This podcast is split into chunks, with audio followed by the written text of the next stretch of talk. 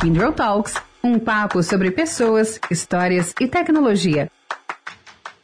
Fala pessoal, bem-vindos a mais um Kindle Talks. Meu nome é Alan e hoje eu estou aqui com meu amigo Bruno. Beleza, Bruno? Beleza, Alan. Bom, gente, o assunto de hoje é transformação digital em governo. Né? Nos últimos anos, com a pandemia, a transformação digital foi acelerada em diversos setores do mercado. E nos órgãos governamentais não foi diferente. Né? Os líderes de todo mundo mudaram rapidamente suas agendas e as respostas deles ilustram como as soluções de curto prazo podem resolver as necessidades do, emergentes de nós, né, os cidadãos. Mas está cada vez mais claro que uma estratégia de modernização a longo prazo é necessária para maximizar a agilidade, impulsionar a recuperação econômica e melhorar a experiência dos cidadãos. Exato. E para falarmos desse assunto, convidamos dois especialistas, o Andrei Gutierrez que é diretor de Relações Governamentais e Políticas Públicas para a Kindle América Latina, e o Fábio Stable, diretor executivo do Instituto de Tecnologia e Sociedade do Rio de Janeiro. Para começarmos aqui o nosso podcast, eu queria perguntar aqui para o Fábio o que realmente seria o cargo de diretor executivo do Instituto de Tecnologia e Sociedade do Rio de Janeiro. Bom, gente, um bom dia para todo mundo que está escutando, esteja no horário que você estiver. O ITS, né, o Instituto de Tecnologia e Cidade do Rio, ou ITS Rio, ele vai trabalhar com a fronteira entre tecnologia e sociedade. Então, tudo que você imaginar que você vai pensar que algo pode ser bom para o interesse público, pode ser um desafio para o interesse público, a gente vai estar ali no meio. Então, em regulação, a gente trabalha bastante, criptografia, liberdade de expressão, é, GovTech. A gente vai trabalhar também com o tema de democracia, né, usando tecnologia para conectar o cidadão e com a área de educação, pensando aí de como fazer capacitações para criar ecossistemas mais informados para debater esse tema. A gente fica no Rio de Janeiro, tem uma atuação global, né? Vamos ah, em breve fazer 10 anos no Instituto já, a gente trabalha junto há mais de 20. Bacana, bacana. E a gente viu aqui que na Folha de São Paulo apontava que 5 mil serviços digitais já estão abertos para a população brasileira, mas sendo que mil deles foram disponíveis após a pandemia. E um outro exemplo também legal foi que no estado de São Paulo haviam cinco serviços digitais e após a pandemia já são cerca de 170. Então, assim, pegando esse gancho, eu queria saber de vocês quais seriam as vantagens e as desvantagens dessa transformação digital e o que mais podemos esperar.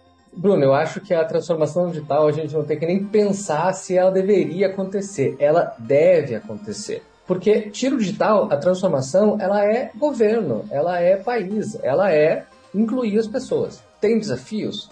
Tem. A gente pode pensar nessa transformação digital, nesses serviços, talvez em quatro níveis. O primeiro deles é muito semelhante ao balcão da repartição pública. Significa, você tem um lugar onde você vai e pega informação sobre. Você não resolve ali, mas você pede uma informação. Então, esse primeiro nível é onde a gente vê a maior parte dos serviços do Brasil. Né? Então, quando você pega o GovBR, quando você pega o Governo Maranhão, São Paulo, você vai ver ali vários, vários portais que te ajudam a encontrar o serviço e a como resolver ele. Né? São Paulo, por exemplo, tem o Poupa Tempinho, super interessante dessa ideia de pegar um guichê, usar a inteligência artificial e fazer outras coisas. O nível máximo que a gente gostaria de ter é aquele nível que você resolve tudo pela internet. Então não é que você encontra, você resolve. Esse é o nível Estônia, onde 98% dos serviços são desse tipo. Nós temos bons exemplos de serviço que são aí. Várias cidades, por exemplo, você resolve o alvará todo online. Né? Imposto de renda, geralmente você resolve online. Então, a gente está nesse, nesse avanço de, desse processo. Vamos lembrar aí na pandemia que a gente teve aí o, o, o Caixa Tem, né, o aplicativo que foi pagar o benefício, 80 milhões de downloads. Esse foi um processo todo feito digital. Quais que são os desafios? Né? O Brasil é um país muito desigual. Então vamos lembrar primeiro que uma em cinco pessoas não tem internet. Então, o serviço da, digital ele nunca pode ser só digital.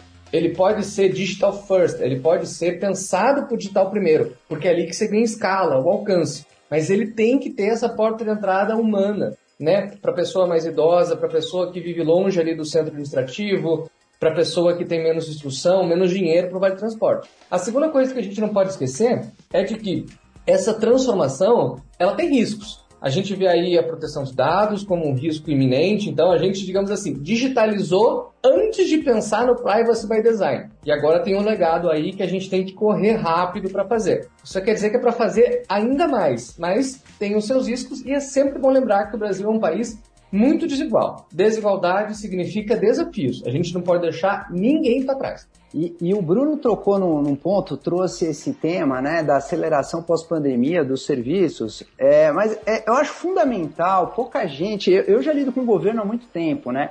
Mas pouca gente sabe o que é o governo. E acho importante a gente entender quais são as diferentes dimensões do que, que é esse governo. O governo, gente, é o legislador, o governo é o regulador, o governo é o fiscalizador, o governo é o julgador ali no Poder Judiciário. É, isso, você olhando, tem o um nível federal, que está lá em Brasília. Você tem o nível dos estados, né, da, da federação, Estado de São Paulo, Minas, Rio de Janeiro. E você tem também o nível dos municípios, ou seja, é muita coisa, muita coisa. O governo, para ele se financiar e fazer tudo isso, bom, ele presta serviços públicos, né? Os serviços essenciais, boa parte deles, que, o, que o Fábio mencionou, serviço para o cidadão, mas também tem uma dimensão importante, serviço para as empresas, para as organizações, serviços estruturais, né, para a economia. É, o governo é responsável pela infraestrutura, né, infraestrutura física, rodovias, né, infraestrutura que não deixa de ser concessões digitais, e o governo é responsável por políticas públicas. Como é que o governo faz tudo isso? Ele cobra imposto e ele tem uma máquina que ele tem que gerir. Então é, é, é, é, sempre importante a gente. Uma máquina que ele tem que gerir que não é uma organização só, são várias organizações. Né? Então, quando a gente olha esses diferentes diâmetros, né, legislador, regulador, fiscalizador, julgador, né, prestador de serviços públicos, é, responsável por infraestrutura, são múltiplas organizações que você tem uma, como se fosse muito similar ao, ao setor privado, mas com as suas particularidades, que você tem que fazer também a sua transformação digital de gestão, otimização de recursos, agregar valor ao serviço que ele presta né, nas suas diferentes dimensões.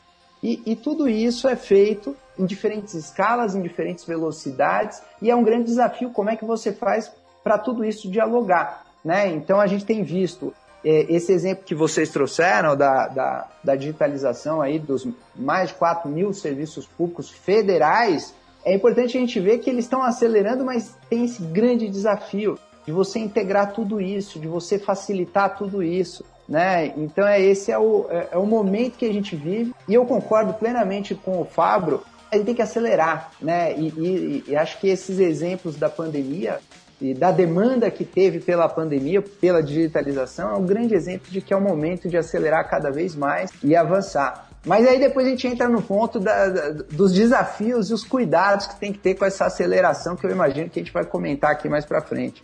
Não, é isso aí, Andrei. É, eu queria até juntar esse ponto que você falou da aceleração com o que o Fábio comentou é, sobre a, a, democracia de acesso, né? Ele comentou aí que 80, mais de 80 milhões de acessos ao aplicativo da, da Caixa, né?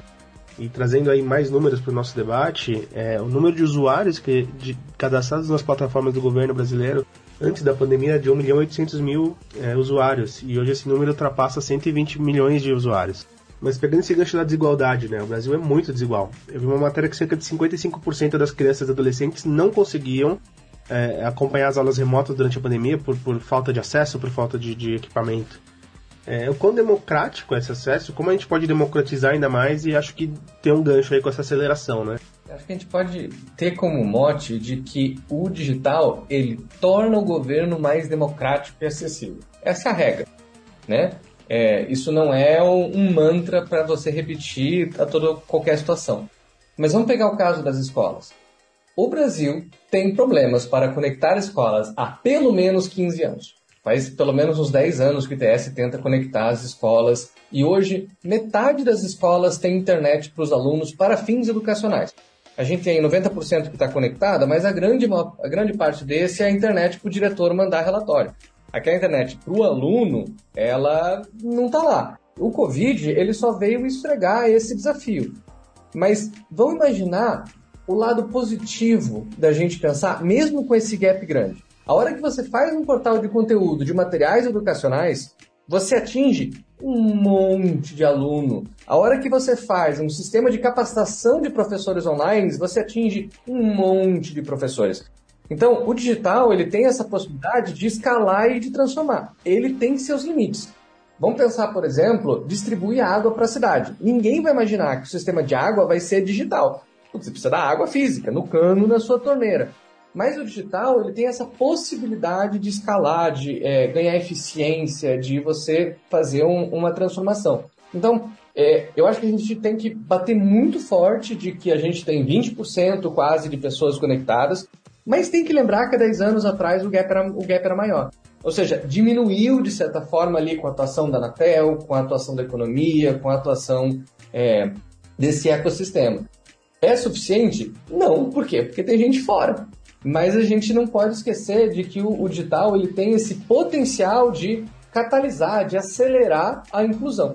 Só complementando, a gente discute muito hoje em dia, tem se falado muito no conceito de cidadania digital, né? E eu acho importante a gente polemizar, até contextualizar essa, esse conceito, né? Porque na medida em que a gente está digitalizando serviços públicos, o acesso à conectividade passa a ser o, né, é, uma ferramenta importante para o acesso do cidadão sua, ao exercício pleno da sua cidadania. Então é, é, é, cada vez mais é urgente que a gente sim digitalize serviços públicos, mas é urgente que a gente também pense né, no acesso que, que os indivíduos, os cidadãos têm, não só em conectividade, mas também talvez até mesmo em aparelhos, né, dispositivos que acessem essa conectividade, para ter o acesso ao exercício da sua cidadania. Olha que, que ponto que a gente está tá chegando, né? Porque na medida em que quase todos os serviços eh, públicos federais, se eu não me engano, eles mapearam ali 4.800, né? Ao todo, 5 mil,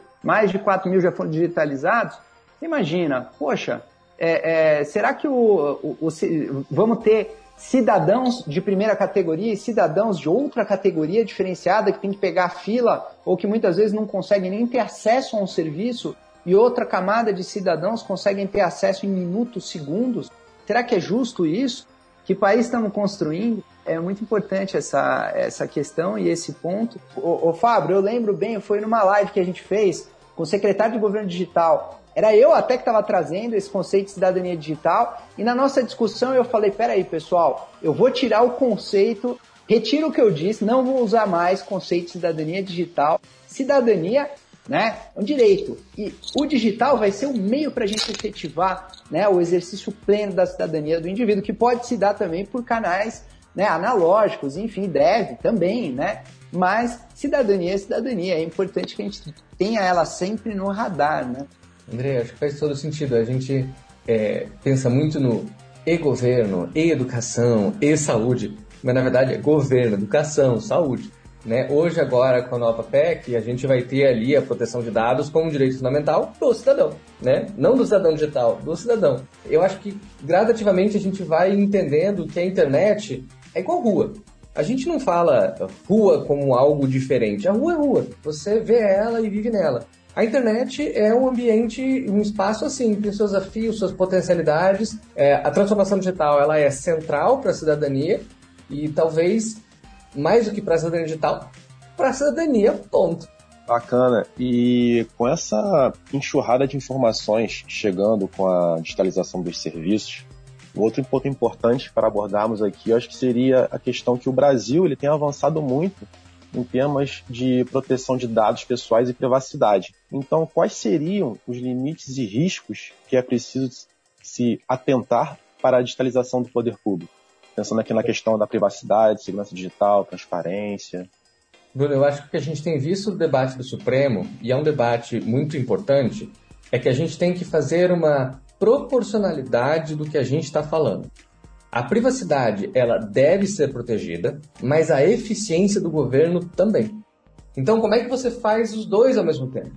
Vamos imaginar que a gente começou digitalizando errado. A gente começou digitalizando com a ideia de que dado era um óleo, era uma coisa, era algo que você tinha. A partir do momento que você consegue entender a perspectiva da Lei Geral de Proteção de Dados Pessoais, GDPR, você entende que, na verdade, o dado não é uma coisa, ele é de alguém, né? ele é de um titular que tem direitos. Então não interessa se você é governo, se você é empresa, aquele dado não é seu. Aquele dado é para ser usado. E aí a gente está crescendo na maturidade de TI para dar proteção a esse dado, para dar consentimento, para que sistemas conversem entre si. De um lado, se o dado não for utilizável, você não tem governo, você não tem bom governo. Do outro lado, tem a privacidade. Então a gente já começou a entender que tem áreas onde a barreira tem que ser lá em cima. Então vamos usar reconhecimento facial para prender pessoas na rua. Não. É, o problema é muito pior do que esse. Agora, vamos utilizar reconhecimento facial para uh, ah, prova de vida no INSS? Sim, ali está um grande exemplo de inclusão. Vamos utilizar é, dados pessoais e cadastros para quem quiser comprar? Não, porque isso coloca as pessoas em riscos. Vamos utilizar esses dados para diminuir uh, uh, riscos financeiros de, de fraudes? Opa, vamos. Então, eu acho que a gente está aprendendo esse balanço. Esse balanço ele vai ser ali, pouco a pouco. O pessoal de privacidade, em geral, é correto de falar que tem risco, e tem. Mas a gente não pode esquecer que é a proporcionalidade tem que vir com a inclusão, tem que vir com a ideia de eficiência. Se não, se não puder usar dado nenhum, o que vai acontecer é o pior cenário, que é exclusão. Vai ter gente sem aposentadoria, gente sem saúde, gente sem educação. Esse cenário é pior do que às vezes você encontrar de como fazer a coisa o mais uh, de maior benefício para o interesse público. E o, o, Estado, a gente nunca pode esquecer que o Estado ele é responsável pela execução de políticas públicas, né? É, é, que a gente até mencionou aqui. Poxa, o Estado, por exemplo, para ele planejar uma escola, né? Como é que ele planeja a expansão das escolas ou rearranjo de contratação de professores ou de postos de saúde, né? Você precisa ter informação exata sobre dados pessoais. Isso passa pelo próprio censo.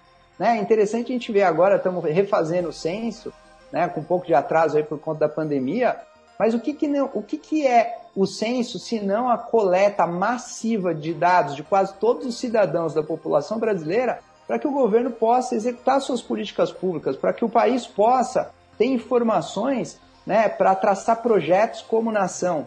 Né? E, e, isso passa tudo, desde a dimensão, por exemplo, se eu preciso construir uma estrada ou não, né? um posto de saúde ou não, uma escola, né? e realocar os recursos é, da sociedade que são finitos. Né? Por exemplo, é, é, se eu tenho uma população de, de, de, bebês que apareceram em determinado bairro, provavelmente ali, dali a alguns anos, né, eu já vou precisar ter escolas, ou, ou, ou imediatamente postos de saúde, então, o, o, gestor público ele precisa dessas informações, né? E eu acho que é o, é o ponto que o Fabro mencionou.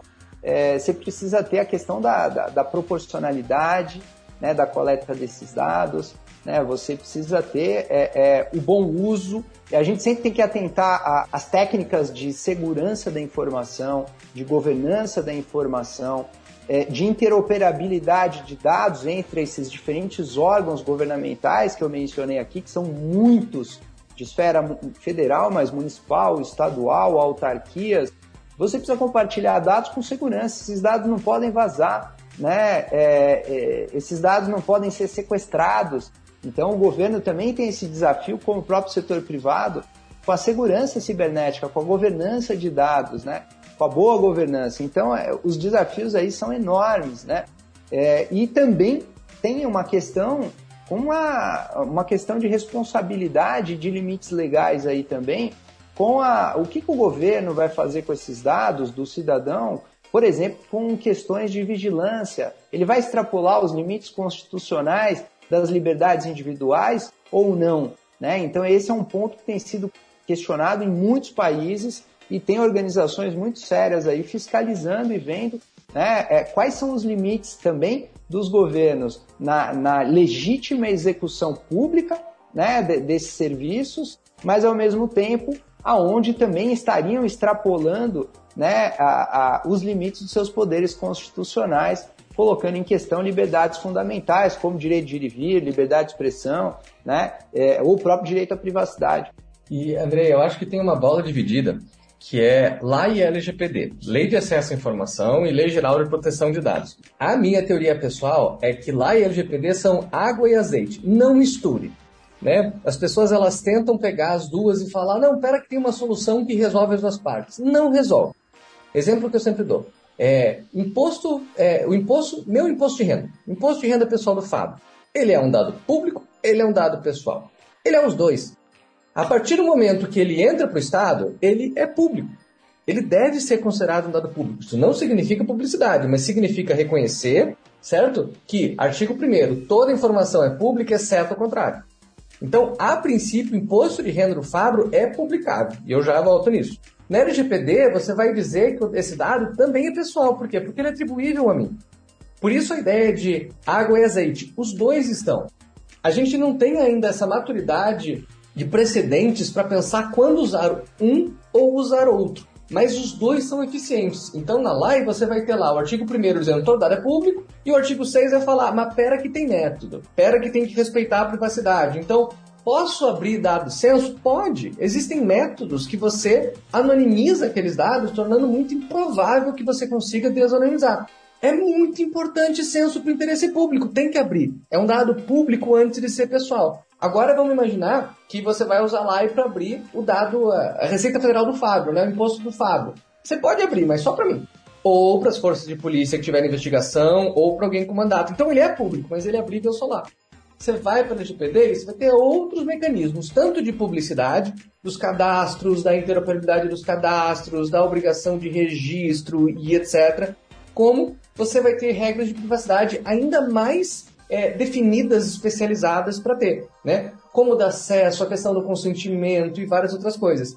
Então, no governo, a gente já está entendendo essa dinâmica entre a LAI e a GPD. Duas leis novas, uma de 2011, uma de 2018. A gente tem que lembrar que a transformação digital ela é, é uma questão nova, né? ela é uma questão recente. E a gente está maturando como fazer isso daí. Riscos são grandes? Sim. Mas o potencial é grande? Também.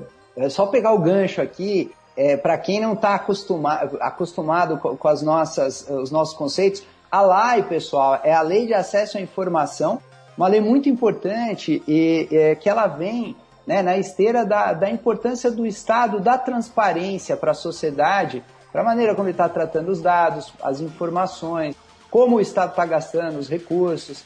Então é um pilar importantíssimo para a sociedade cobrar o Estado também né, de transparência, né, por mais informações e a sociedade poder fiscalizar o Estado, né, na maneira como ele está executando e fazendo essas políticas públicas. Bem lembrado, Fábio. Então, assim, para finalizar aqui, vamos pensar um pouco na questão futuro.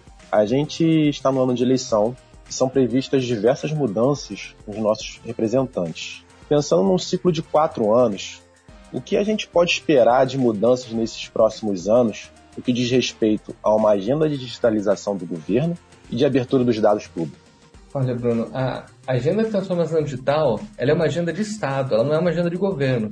O Brasil, pelo menos desde 95, trabalha nisso. Ou seja, muito antes da gente ter a internet comercial espalhada por aí, o Brasil já tinha é, comitês trabalhando com transformação digital e tudo mais. O Brasil é super pioneiro nisso. O portal de transparência do Brasil é 2004, um dos primeiros no mundo.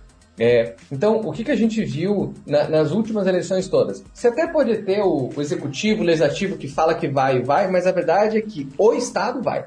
Então, quanto mais alinhado tiver a administração eleita com essa agenda, mais rápido anda.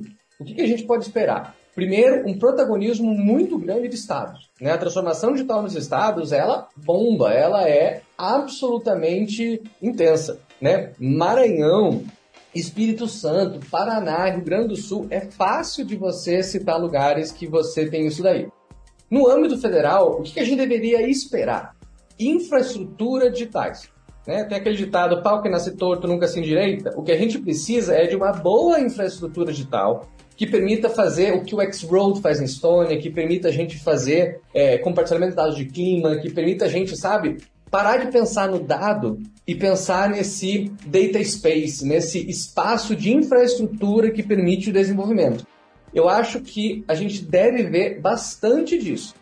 O Brasil é pioneiro, né? A gente tem aí dentro do Estado, muitas pessoas se preocupam, mas é muito com isso daí. E o Brasil tem um potencial enorme.